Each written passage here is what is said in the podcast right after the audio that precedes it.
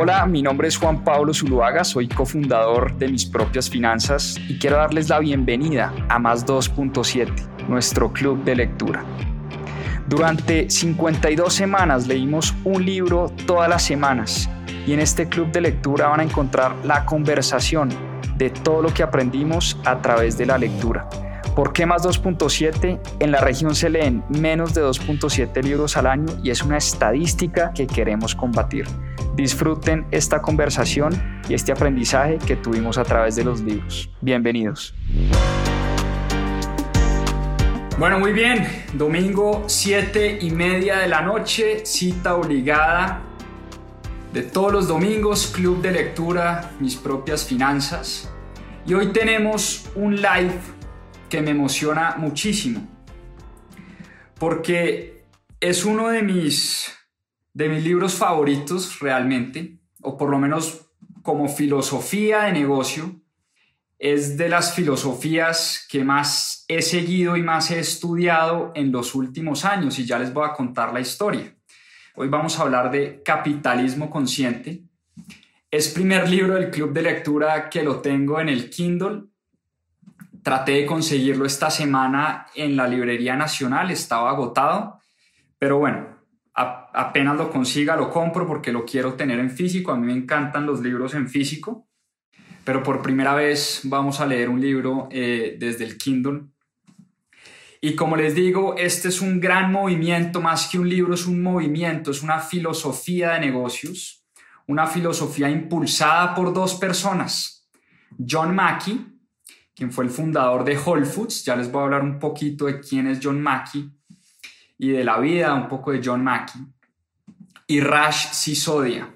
Rash Sisodia, el autor de este libro Capitalismo Consciente, fue mi profesor en Babson College. Cuando hice la maestría en el año 2015, tomé esta clase de capitalismo consciente y les voy a contar una anécdota. Yo era una persona bastante enfocada en el tema financiero, en los números, me gustaban más las clases que se llaman como las, las de los hard skills. Me gustaban las finanzas corporativas, la valoración de empresas, eh, pues todas las clases de finanzas las tomé en la universidad. Y en el último semestre me llamó la atención esta clase, Capitalismo Consciente. Y tomé esta clase con el autor del libro, con Rash Sisodia. Y para mí fue la mejor clase que tuve en la maestría. Era una clase fascinante, una clase que me cambió la manera como yo veía los negocios, una clase que me enseñó que detrás de los números y detrás de las finanzas y detrás de los modelos financieros, lo que hay son organizaciones manejadas por personas con propósitos elevados y una clase donde todas las semanas teníamos un invitado especial, una persona, un emprendedor, una emprendedora que había logrado aplicar estos conceptos de los que les voy a hablar esta noche. Y por eso para mí fue la clase más fascinante que tuve en la maestría. Solo esa clase pagó la inversión de la maestría. Una clase sensacional, una clase donde empezábamos todas las clases con 15 minutos de meditación. Empezábamos meditando, una clase rarísima que uno no se, no se imaginaría tener en una escuela de negocios, una clase donde llegábamos, meditábamos y hablábamos de los conceptos del capitalismo consciente. Ok, empecemos un poco por contarles quién es John Mackey, el otro coautor de este libro. John Mackey es un emprendedor fue el fundador de Whole Foods. Para los que no conocen Whole Foods Market, Whole Foods es una cadena de, es un retailer, digamos, de, de comida, es un supermercado en Estados Unidos. Además, un sitio fascinante. No sé si han tenido la oportunidad de ir a Whole Foods alguna vez en su vida. Es comida fresca, saludable, una tienda espectacular. ¿Y de dónde nace Whole Foods o cuál es la historia detrás de Whole Foods? Pues resulta que John Mackey, su fundador, era un romántico, un revolucionario. Por allá en sus años de adolescencia, El tipo, creo, si no me falla la memoria, creo que nunca se graduó de la universidad, pero aún así atendió a dos universidades distintas y acumuló más de 150 horas de electivas. Él no vio una carrera como tal, sino que lo que hacía era tomar cursos o tomar clases que le interesaban. Entonces el tipo se la pasaba en la universidad viendo clases de ecología, de religión, de filosofía, de historia, de matemáticas, de literatura. Estudiaba la cultura de la India, meditaba, tomaba clases aleatorias, nunca como con una carrera muy, muy estructurada, y jamás tomó una clase de negocios. Jamás tomó una clase de negocios. Nunca tomó una clase de contabilidad o de estrategia o de finanzas o de mercadeo.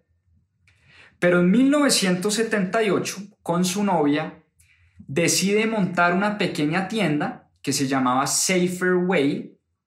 ¿Y por qué le puso Safer Way? Porque para él había una mejor manera, existía una mejor manera y una manera más cuidadosa, si se quiere, de alimentarse. John Mackey además es vegetariano por convicción y por, pues, porque además cree en los temas de, de salud y demás. Cree que somos lo que comemos, tenía esa convicción de que el problema de la obesidad en Estados Unidos era un problema enorme y él quería ayudar a resolver ese problema a través de su pequeña tiendita. Entonces en 1978 con su novia montan Safer Way, y años más adelante eh, deciden juntarse con otra tienda de al lado, esto es en Texas, y la ponen Whole Foods Market.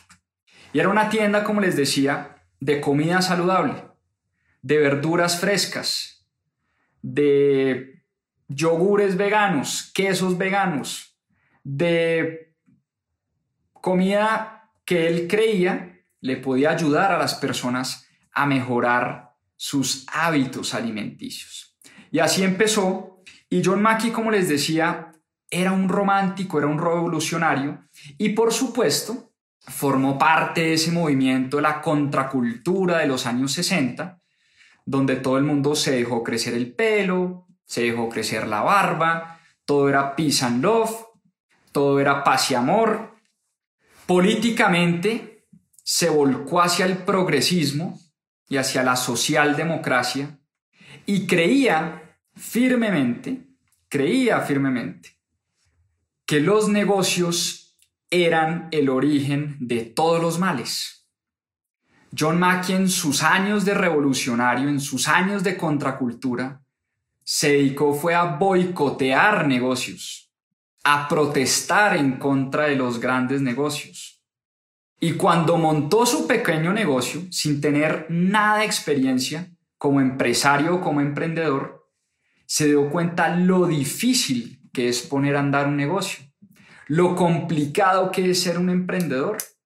Y entendió que era mucho más fácil criticar, que era mucho más fácil boicotear negocios, que era mucho más fácil protestar que crear valor que resolverle problemas a las personas a través de su emprendimiento. John Mackey cambió radicalmente en el momento en que empezó su negocio o su tienda de comida saludable llamada Whole Foods. Y descubrió una cosa que él creía imposible, y era que los negocios estaban basados en la cooperación entre los distintos actores de interés la cooperación entre los clientes, los proveedores, los empleados, los accionistas. Él creía que los negocios eran únicamente tema de competencia y de avaricia de los seres humanos. Jamás creyó que detrás de un negocio existiera la cooperación entre los distintos actores de interés. Y de ahí empezó a conocer el famoso término de los stakeholders, o de los actores de interés. Y empezó a pelearse de alguna manera filosóficamente con esa idea de que los negocios eran únicamente creados para generar utilidades. Esa idea que nació por allá en los años 80 con Milton Friedman, ganador del Premio Nobel de Economía, Milton Friedman decía, mire, la única responsabilidad social de un negocio, el único objetivo de un negocio y de una compañía es generar utilidades para sus accionistas. Pare de contar. Esa era la idea que se oía por allá en los años 80 con el ganador del Premio Nobel de Economía Milton Friedman y John Mackey empezó a pelear filosóficamente con esa idea, porque él decía un momentico, hay muchas otras cosas distintas por las cuales se crean negocios. Hay razones de fondo para crear un negocio y la única razón no es solamente generar utilidad. Y por supuesto que las utilidades en los negocios son supremamente importantes. Así como los seres humanos, por ejemplo, necesitamos producir células rojas en nuestra sangre, Igualmente, los negocios necesitan producir utilidades para sobrevivir, pero la razón de ser de un ser humano no es producir células rojas. Esa no es la razón de ser de nosotros los seres humanos. La misma analogía utilizaba John Mackey cuando hablaba de los negocios. Claro, las utilidades son importantes, pero no son la razón de ser de los negocios. Y por eso empezó a abandonar de alguna manera esas ideas políticas del progresismo y de la socialdemocracia, porque entendió rápidamente que esas políticas no explicaban la manera como realmente funcionaba el mundo. Y poco a poco empezó a leer de negocios, de emprendimiento, empezó a leer a los austriacos.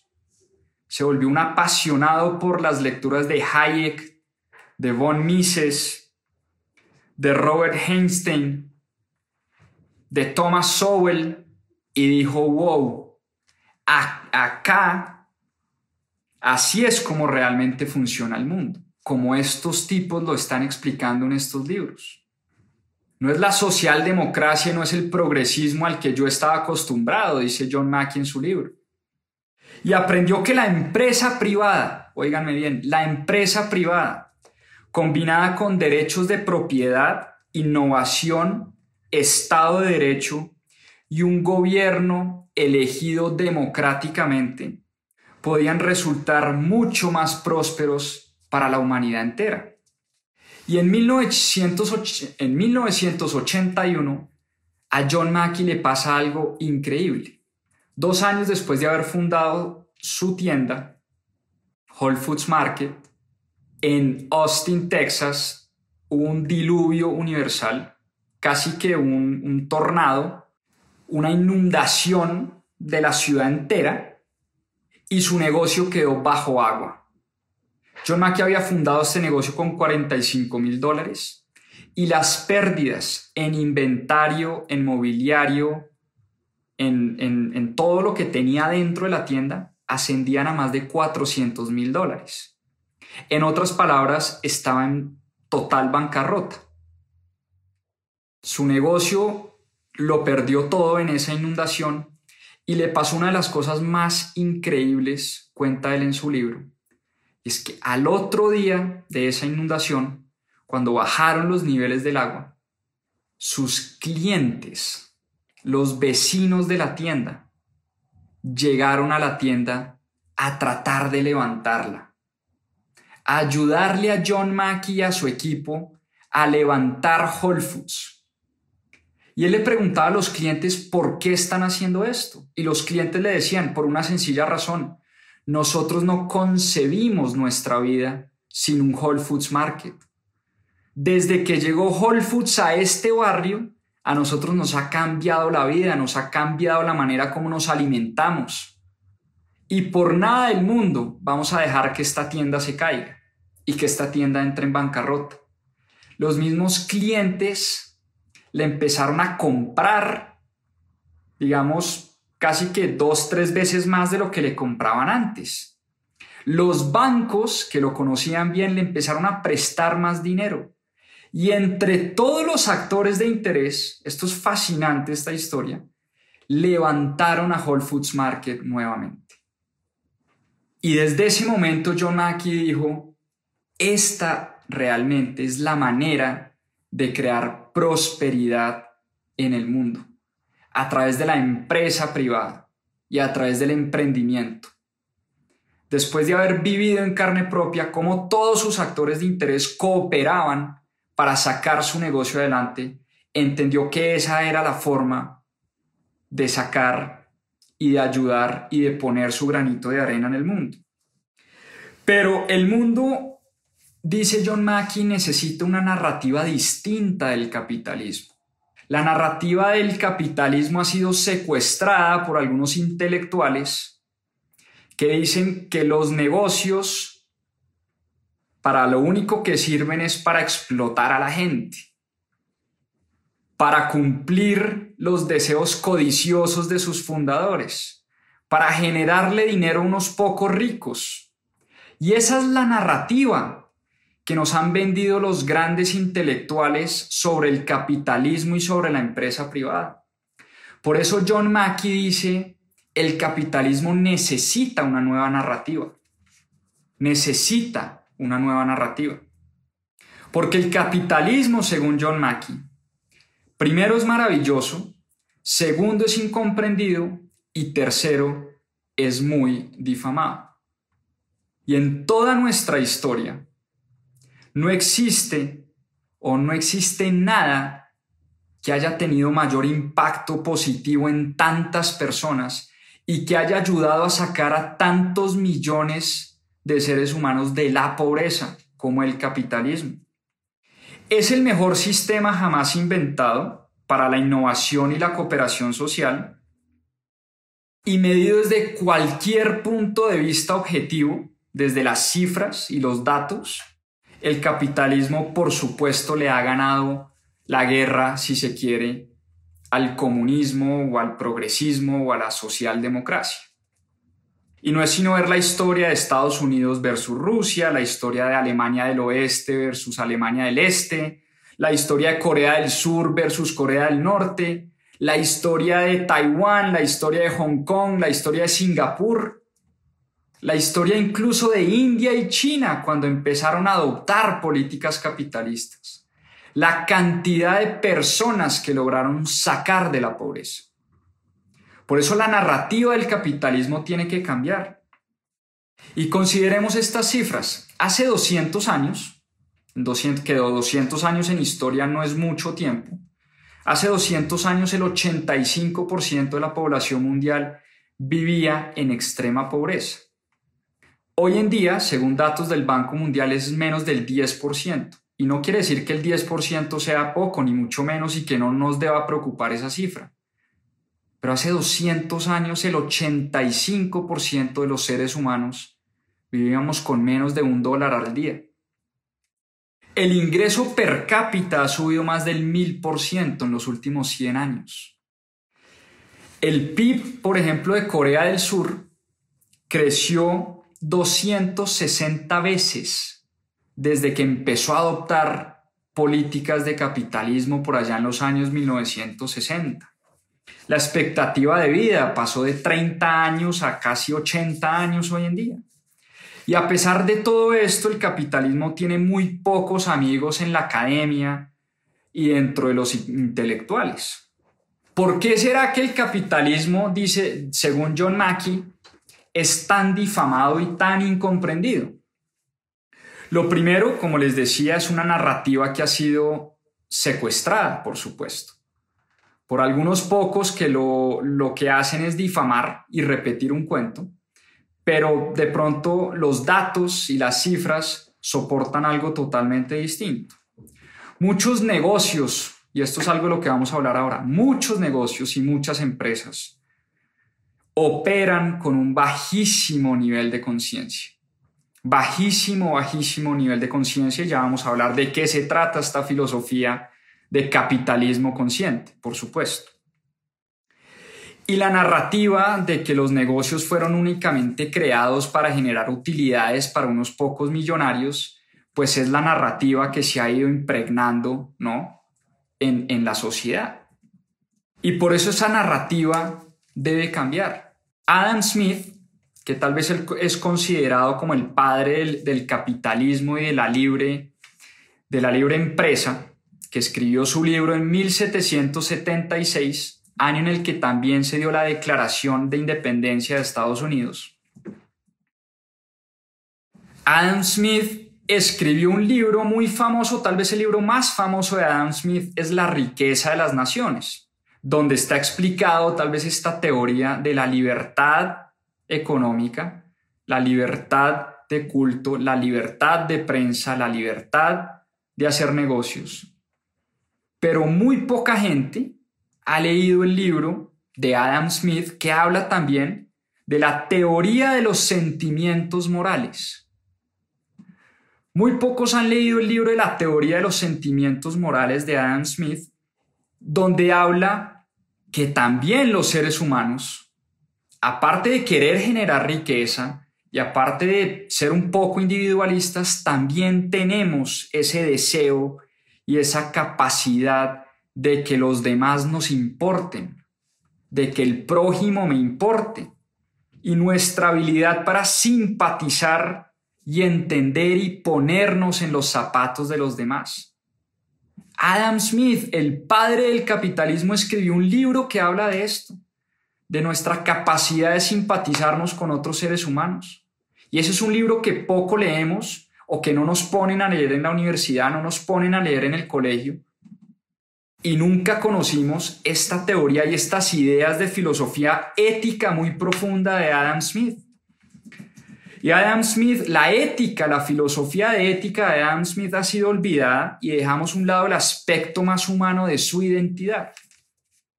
Esa parte humana de Adam Smith también tal vez nunca la conocimos. Y la realidad es que el capitalismo puede lograr riqueza en los más pobres sin la necesidad de quitarle a los que tienen, porque según John Mackey y según las personas que creen en el capitalismo consciente, la torta o el pie puede crecer. No necesariamente tenemos que tener una torta chiquita donde le tengamos que quitar a los que más tienen para repartirle a los que menos tienen, sino que por el contrario tenemos la capacidad, la creatividad, la innovación de poder crecer esa torta de riqueza para que mucha más gente tenga esas posibilidades. Pero también hay que reconocer, y también lo reconocen Rashi Sodia y John Mackey en su libro, que el mundo está muy mal en muchas cosas, que la inequidad de los ingresos es totalmente desbordada, que el nivel de involucramiento, lo que uno llama el engagement en las empresas, es menos del 30%, es decir, a 7 de cada 10 empleados no les importa ni cinco lo que pasa en las empresas donde trabajan.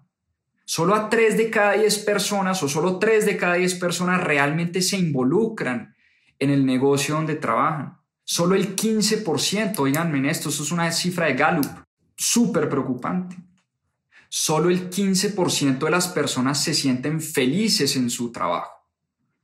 Esto nos tiene que llevar a una reflexión muy grande y muy importante de qué tipo de trabajos estamos generando. El CEO promedio de una compañía pública, oiganme esta cifra, gana cerca de 400 veces más que el salario promedio de esa compañía. 400 veces más. Esto también nos tiene que llevar a una reflexión sobre la equidad de los ingresos.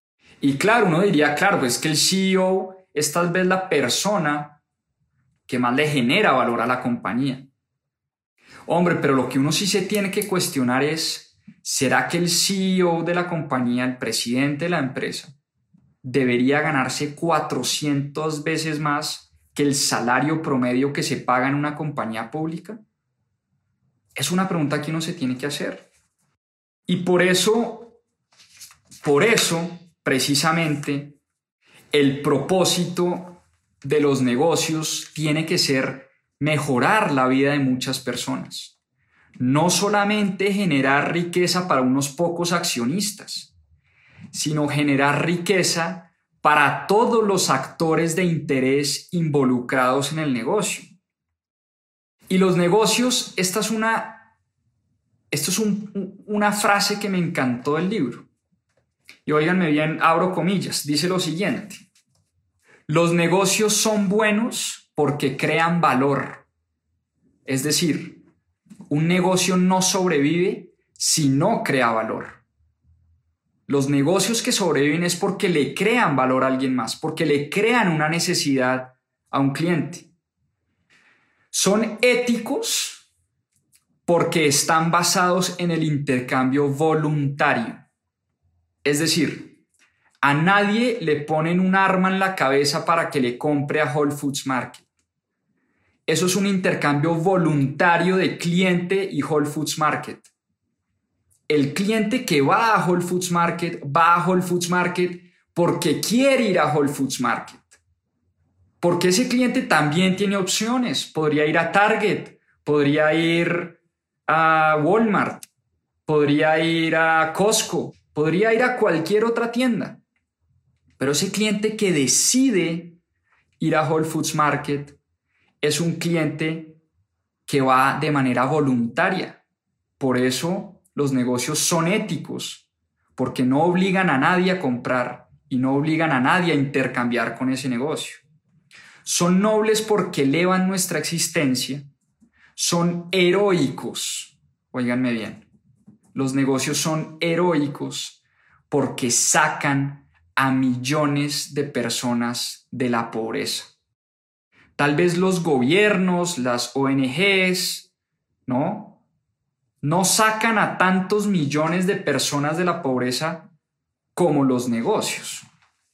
Y por eso dice Rashi Sodia y dice John Mackey en su libro que los negocios son heroicos, que los verdaderos héroes de una sociedad son los emprendedores y las emprendedoras que se animan a montar un negocio, que se animan a sacar un negocio adelante, que emplean a millones de personas en el mundo que pagan salarios para que muchas personas salgan de la pobreza. Y qué paradoja que siendo los empresarios los que sacan a millones de personas de la pobreza, dicen ellos en su libro, no sean ellos los héroes de la sociedad. Uno nunca siente que un empresario es un héroe de una sociedad. Siempre los héroes son los políticos, o los deportistas, los atletas, ¿no? Los, los héroes de, de las sociedades no son los empresarios y no son las empresarias del mundo, no son las emprendedoras del mundo que están dando esa lucha todos los días por sacar esos negocios adelante. Y por eso ellos lo que quieren con este libro y con este movimiento de capitalismo consciente es realzar un poco ese rol que juega el empresario y la emprendedora dentro de la sociedad. Imagínense por un momento ustedes negocios con propósitos elevados, con altos niveles de conciencia, negocios que se preocupan por sus empleados, que les pagan bien, que tienen salarios justos, que son respetuosos de la ley, que pagan impuestos, que cumplen la ley a cabalidad que tienen un compromiso con la excelencia, que tienen un compromiso con su gente, con la capacitación de su gente, que tienen equidad de género, que tienen buenos resultados económicos. Aparte de todo esto, tienen buenos resultados económicos, son rentables. Por un momento imagínense un negocio ideal como estos. Y la noticia que nos dan este par de autores es que estos negocios ya existen, ya existen. Esos negocios hoy en día son muchos los que tienen estos principios de capitalismo consciente.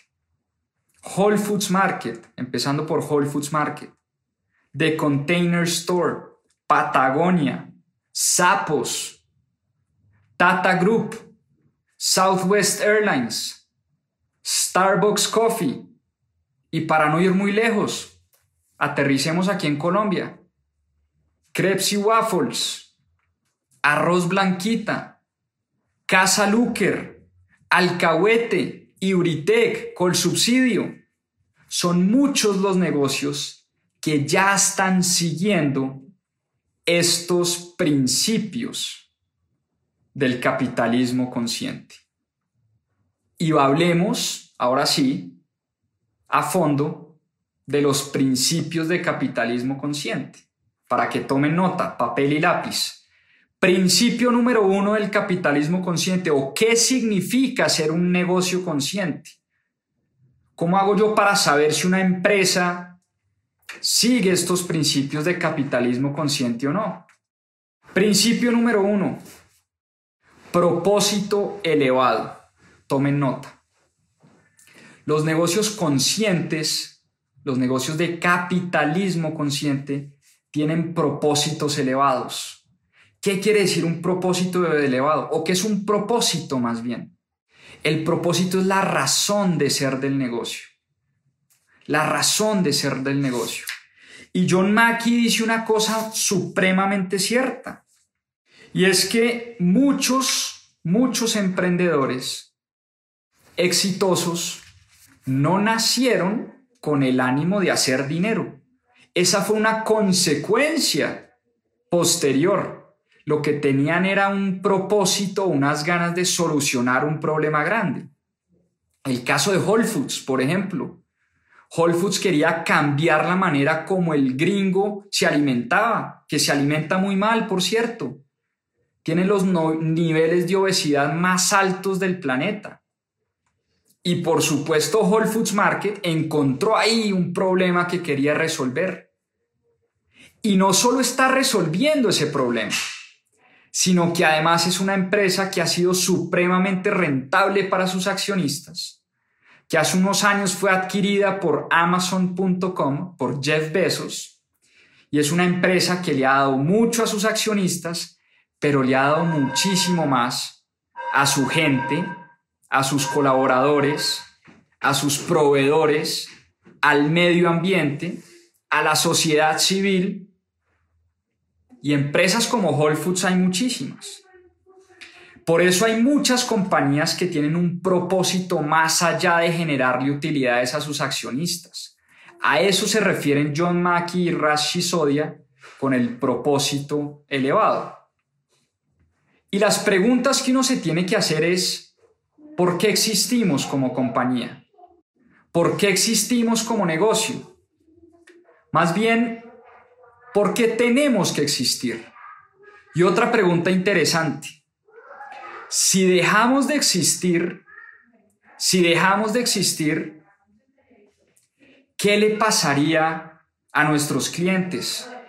¿Qué le pasaría a la sociedad? ¿Qué le pasaría a nuestros empleados si dejamos de existir mañana?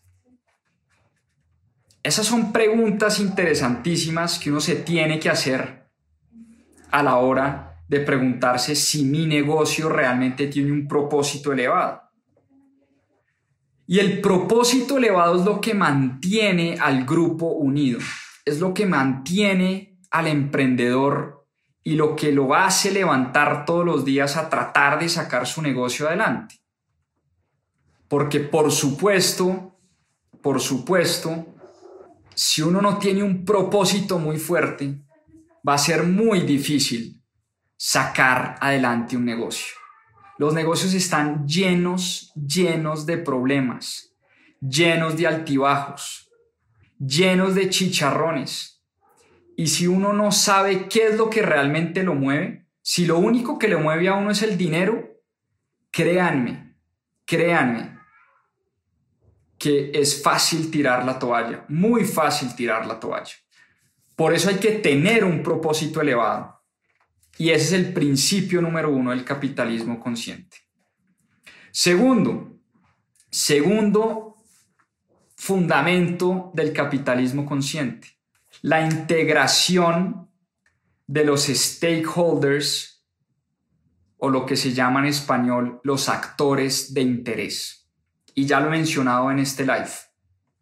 Los negocios no existen únicamente para los accionistas, que era lo que se creía por allá en los años 1980.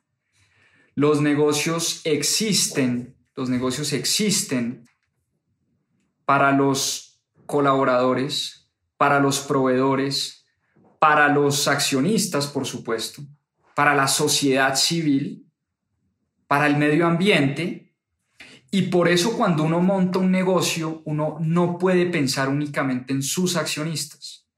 Uno tiene que pensar en su gente. ¿Cómo hace para que su gente esté contenta en el negocio, se sienta feliz trabajando? Importantísimo. Gabriel Vallejo lo dice muy claro, famoso autor del servicio. Lo más importante de los negocios no son los clientes, lo más importante de los negocios son los empleados, son los equipos. Porque un empleado feliz es capaz de prestar un gran servicio a un cliente. Por eso lo más importante, diría Gabriel Vallejo, es la gente que hay detrás de los negocios. Y John Mackey lo tiene clarísimo. Cuando Whole Foods empezó a crecer, sabía que lo que tenía que hacer era integrar a todos sus actores de interés. Integrar a todos sus actores de interés. Por supuesto, cuando uno integra a los actores de interés, se empiezan a generar relaciones gana-gana. No solo ganan los accionistas, sino que en la medida en que ganan bien los empleados, se les paga de manera justa, se los tiene contentos y felices en el trabajo, eso termina repercutiendo en los clientes, eso termina repercutiendo en la forma como uno trata a sus proveedores, la forma como uno les paga a sus proveedores. Yo a veces me pregunto cómo puede ser posible que existan negocios que le pagan a sus proveedores a 180 días. 180 días. Hay empresas que por gran, como son grandes, se aprovechan de eso para pagarle a los pequeños proveedores a 180 días, por Dios. 180 días son cuatro meses. ¿Qué hace un pequeño comerciante, un pequeño proveedor, un pequeño contratista que le toca aguantarse que le paguen a 180 días? Eso no puede ser posible. Y eso lo entendía muy bien John Mackey, le pagaba tiempo a sus proveedores, le pagaba de manera justa a sus empleados, cuidaba el medio ambiente, solo le compraba, por ejemplo, a proveedores que cuidaran a su vez el medio ambiente. Por eso, la interrelación entre los actores de interés se convierte en un tema gana-gana. Tercer fundamento importantísimo del capitalismo consciente es el liderazgo consciente. No puede existir una empresa consciente si no tiene un líder detrás que se la juegue, que se la juegue por una compañía consciente. No puede ser que una compañía consciente tenga un líder que no esté jugado con los principios del capitalismo consciente. ¿Y qué es un liderazgo consciente? Lo primero es que un líder consciente, por supuesto, tiene que tener, tiene que tener, o tiene que cuidar más bien muchos aspectos del negocio. Lo primero, y muy importante, y uno a veces ni se lo pregunta, uno a veces ni se lo pregunta, un líder consciente tiene que estar bien físicamente empezando por ahí. Tiene que tener la energía suficiente para sacar adelante su negocio. Tiene que dormir bien, tiene que alimentarse bien, tiene que tener esa energía y esa pasión e impregnarle esa pasión a su equipo.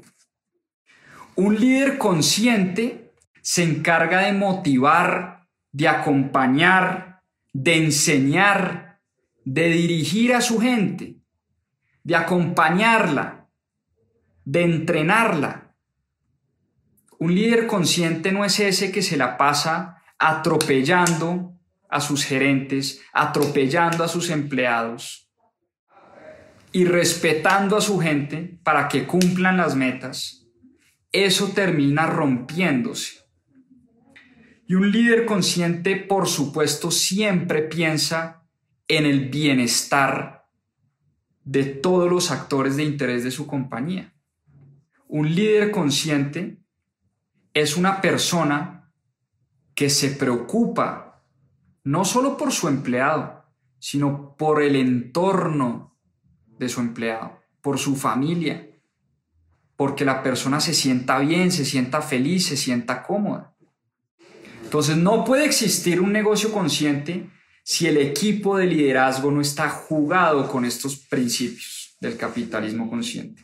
Y por último, y muy importante, cuarto principio del capitalismo consciente es la cultura y la gerencia consciente. ¿Y qué es la cultura y la gerencia consciente? Pues la cultura es como ese pegamento que mantiene a los equipos unidos. Es la fuente de fortaleza de la firma.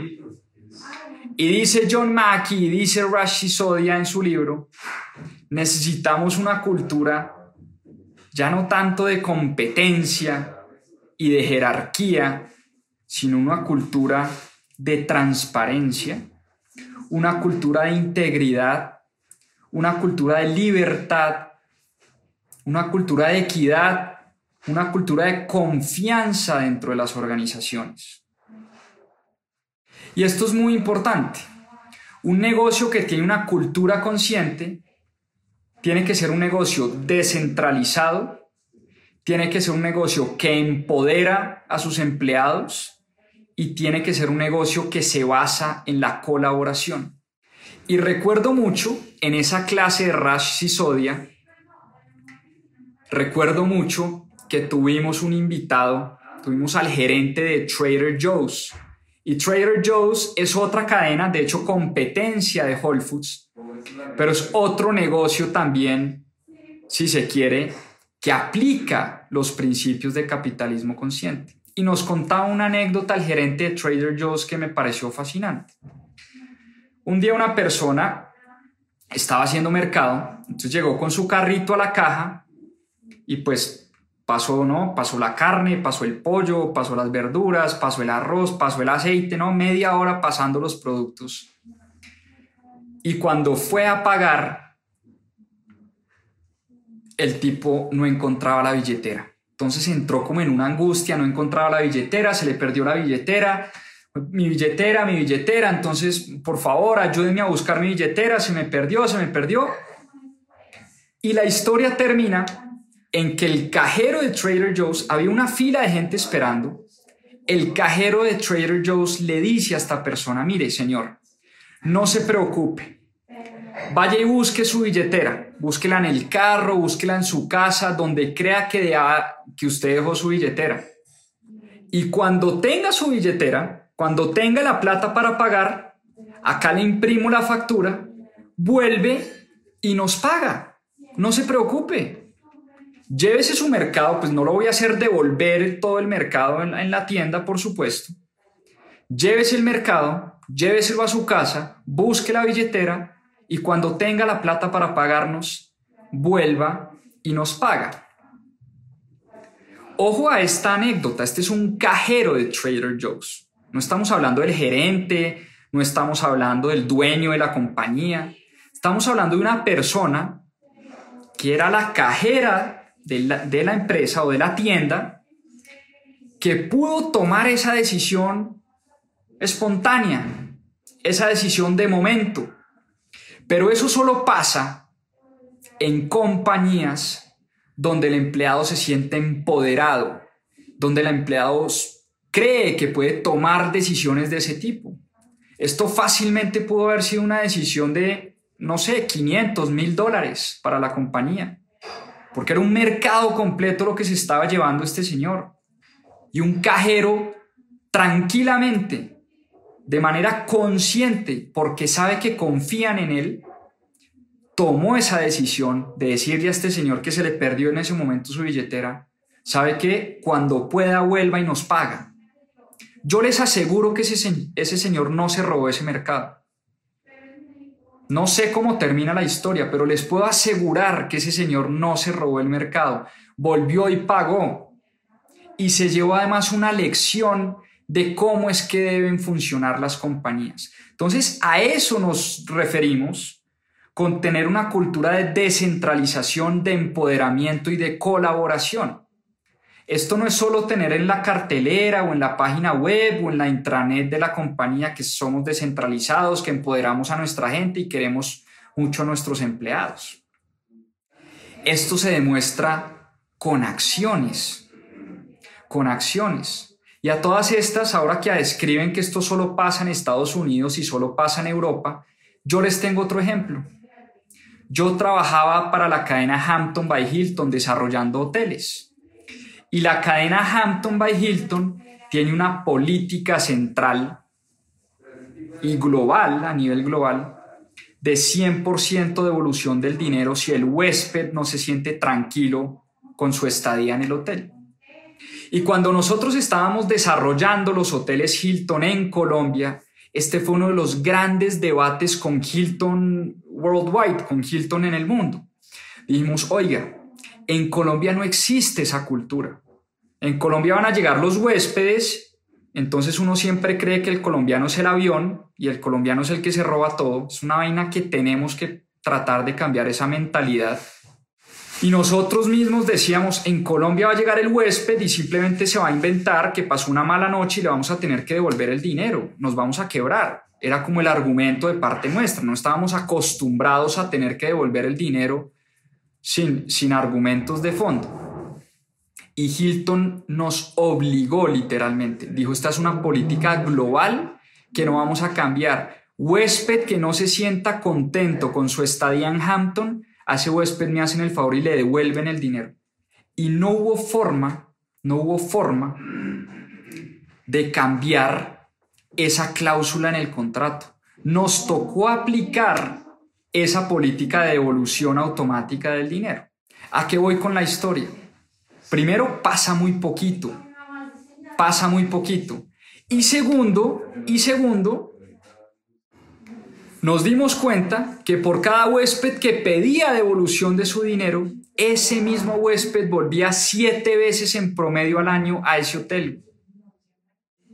Entonces, a ese cliente que le devolvíamos el dinero, volvía se sentía tan contento de ese, de ese servicio espectacular, de oiga, no me sentí bien esta noche, pasé una mala noche, o no me funcionó la ducha, o el colchón estaba incómodo, qué sé yo, a ese cliente que se le devolvía el dinero, ese cliente volvía. Entonces, esto no solo pasa en, en Estados Unidos y en Europa, en Colombia también hay este tipo de ejemplos. Por eso la cultura es tan importante. Peter Drucker, recuerden que la semana pasada hablábamos de Peter Drucker, el gran maestro de la estrategia. Y Peter Drucker, quien fue el maestro de la estrategia en los negocios, tiene una frase muy célebre que dice lo siguiente, la cultura se come a la estrategia todos los días al desayuno. Es decir, la cultura, según Peter Drucker, es mucho más importante que la táctica o la estrategia en los negocios. La cultura es lo que realmente mueve un negocio.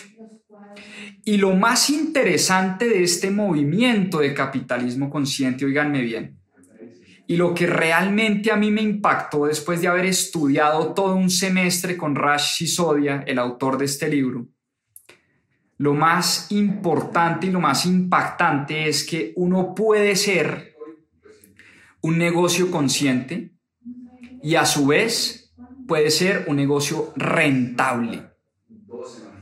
Y hay estudios hechos además por Rashi Sodia que demuestran que las compañías conscientes, las compañías que siguen estos cuatro principios, han rentado más que el SIP 500 en un periodo de 15 años.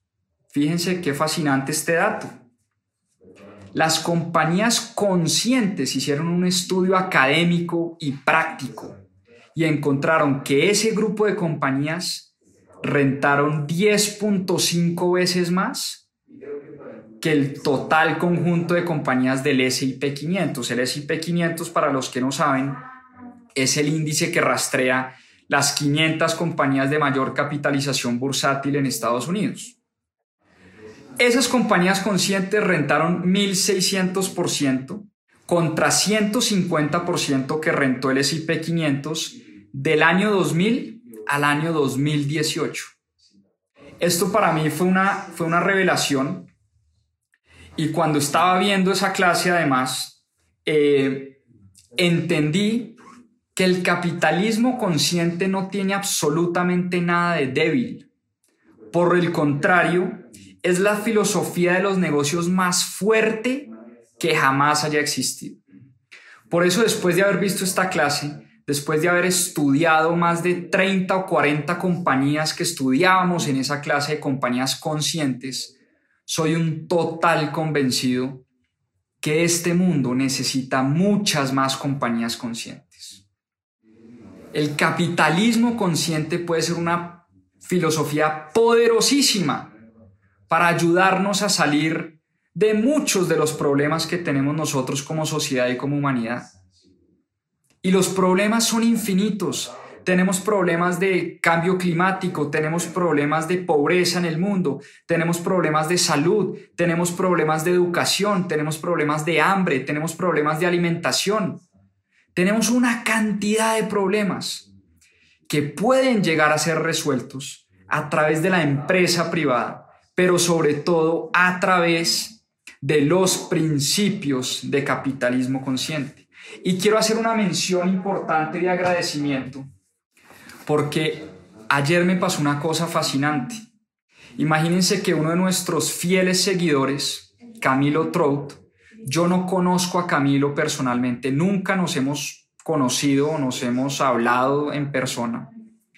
Nos hemos cruzado un par de mensajes en Instagram y Camilo tuvo un gesto supremamente generoso conmigo que además quiero quiero hacer ese reconocimiento aquí de manera pública. Camilo tiene esta joya de libro, que es el libro que acompaña el libro de capitalismo consciente, que es una guía, digamos, es un paso a paso de cómo transformar la empresa de uno, la organización de uno, en una empresa consciente o en una empresa que siga los principios de capitalismo consciente. Y Camilo me dijo, oiga, tengo este libro en mi biblioteca y usted en mis propias finanzas, Juan Pablo, me ha entregado tanto y me ha enseñado tanto que yo quiero devolverle de alguna manera todo eso que les he aprendido a ustedes y por eso quiero regalarle esta guía si no la tiene. Y me pareció un gesto que de verdad, Camilo, si, si nos estás oyendo, un gesto súper generoso, un gesto muy, muy, muy chévere, que agradezco de todo corazón, que además me va a poner a estudiar este libro, porque leí el libro, por supuesto, de Capitalismo Consciente, pero este paso a paso sí no lo he leído, que me parece un gran, gran, gran complemento del libro Capitalismo Consciente. Entonces, un regalazo de Camilo, un gesto supremamente generoso y pues esas son las cosas que pasan cuando uno empieza a construir este tipo de comunidades que uno ni se imagina. Eh, y pues bueno, espectacular, quería hacer ese reconocimiento. Lean este libro, es un libro fascinante, es una filosofía de negocios espectacular. Yo creo sinceramente que si tuviéramos más negocios conscientes, tendríamos una sociedad totalmente distinta si ustedes están emprendiendo o si están trabajando en una compañía y quieren implementar muchas de estas cosas, yo creo que ese libro es una guía espectacular. Vean videos de John Mackey, vean videos de Rashi Sodia. Además, Rashi Sodia es un profesor excelente, tiene como ese don de la academia de poder transmitir todo ese conocimiento y por eso se complementan muy bien John Mackey. John Mackey, el empresario, Rashi Sodia, el académico, el autor, el lector. Y por eso son un gran equipo. Son un equipo además que están tratando de promover este movimiento de capitalismo consciente, movimiento que, que quiero apoyar, que quiero ayudar a, regar, porque es poderosísimo lo que una empresa consciente puede llegar a, a construir. Así que ojalá les haya gustado el libro de esta noche. Así que bueno, con eso los dejo. Un abrazo para todos, para todas. Gracias por conectarse y nos vemos en una próxima oportunidad. Muchas gracias. Muchas gracias por acompañarnos en este capítulo de Más 2.7. Acá les dejo unos adelantos de lo que se viene en nuestro próximo episodio. A seguir aprendiendo. Antes de renunciar a tu empleo. De Robert Kiyosaki ¿Qué necesitamos saber las personas que en algún momento queremos tener un negocio, dar el salto al mundo del emprendimiento.